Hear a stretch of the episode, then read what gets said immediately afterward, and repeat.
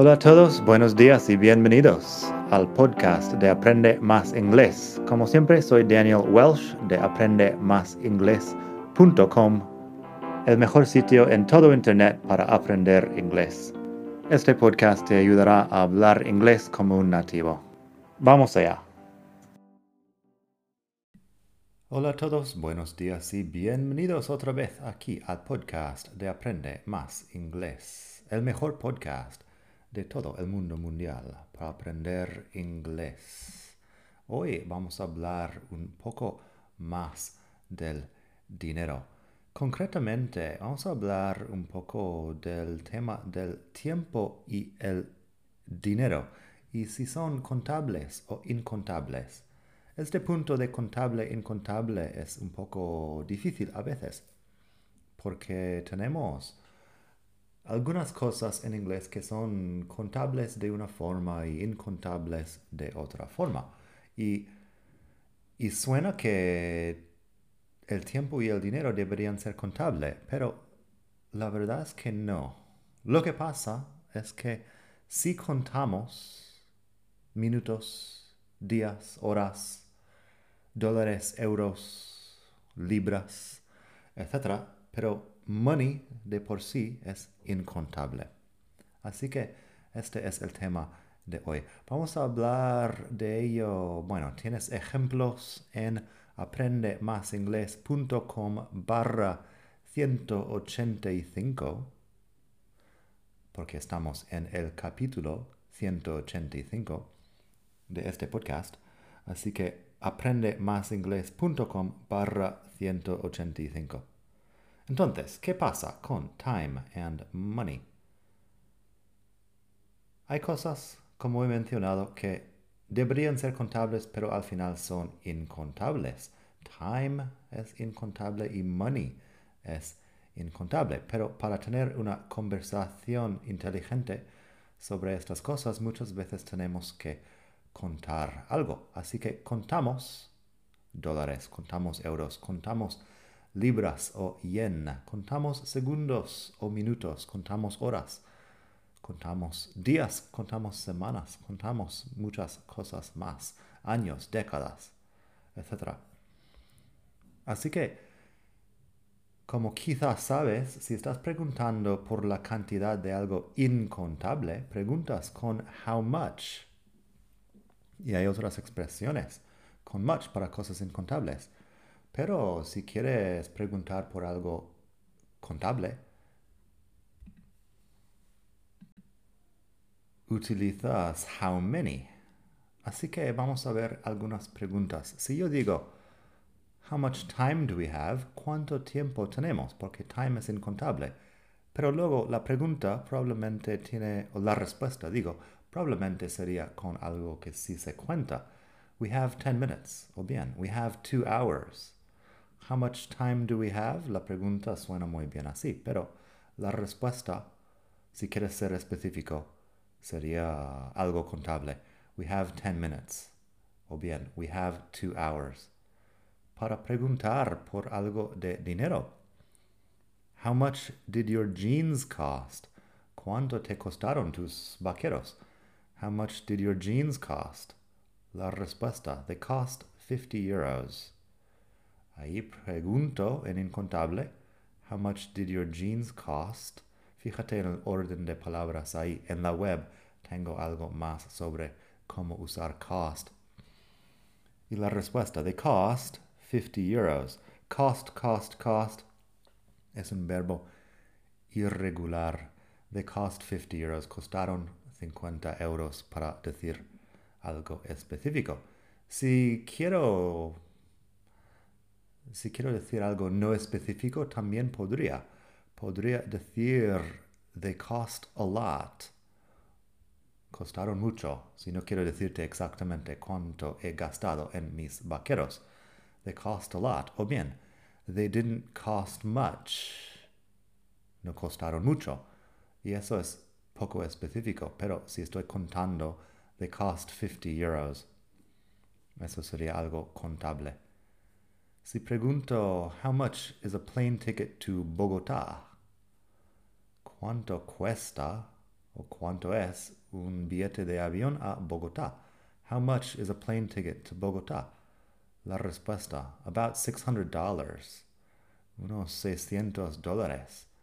Sería, how much is a plane ticket to Bogotá? About $600.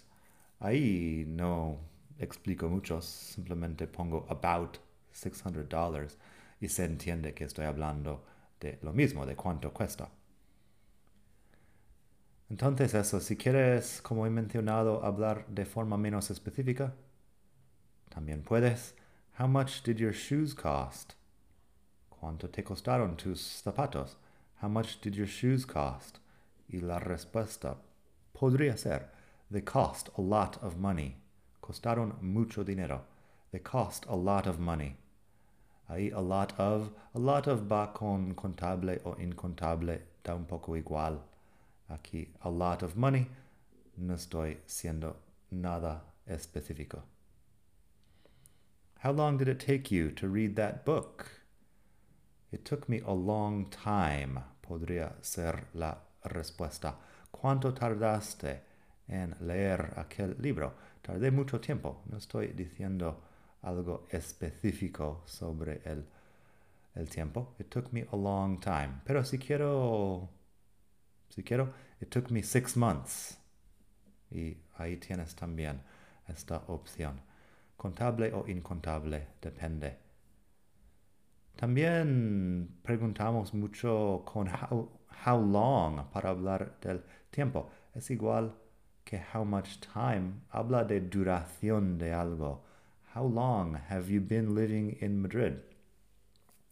¿Cuánto tiempo llevas viviendo en Madrid? Me parece que tengo un capítulo del podcast sobre este punto. How long have you been living in Madrid? Creo que podría ser como el capítulo 4 o 5.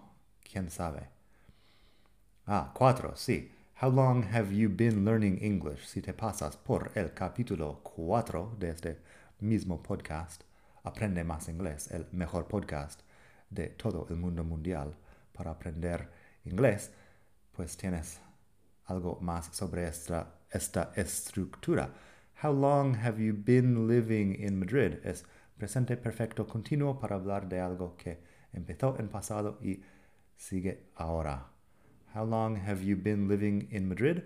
I've been living here for 10 years. Ahí estoy contando los años. Y también, how long has he been studying Arabic? ¿Cuánto tiempo lleva estudiando árabe? How long has he been studying Arabic? Y la respuesta que tengo en la web, for six months. Así de sencillo sin poner mucho más. For six months. Así que eso de contable e incontable también es una cosa que merece la pena pensar de vez en cuando porque no todo es tan sencillo como el pan que es incontable. Bueno, el pan también tiene lo suyo porque el pan es incontable, pero contamos barras de pan o, rebanadas de pan o lo que sea, igual en español que en inglés. Así que en otro momento haremos más sobre contable e incontable. De momento, si quieres leer, estamos en la web aprendemasingles.com barra 185. Tienes enlaces a más cosas sobre el tiempo, el dinero, el verbo cost, que, confunde a algunas personas en su uso, y también uh, el tema de how much y how many y cómo usarlos bien. Así que nada, espero que hayas disfrutado esta lección y hasta muy pronto. Bye.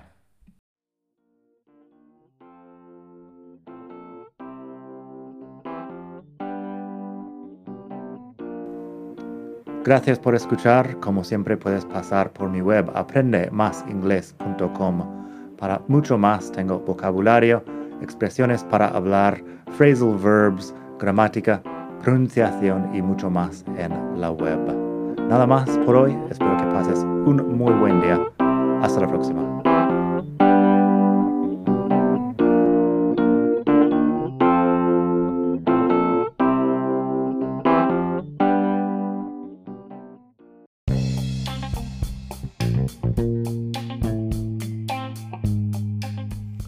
Hola de nuevo, antes de terminar, quería pedirte un pequeño favor. Si te gusta este podcast, puedes suscribirte en Apple Podcasts o bien en Spotify.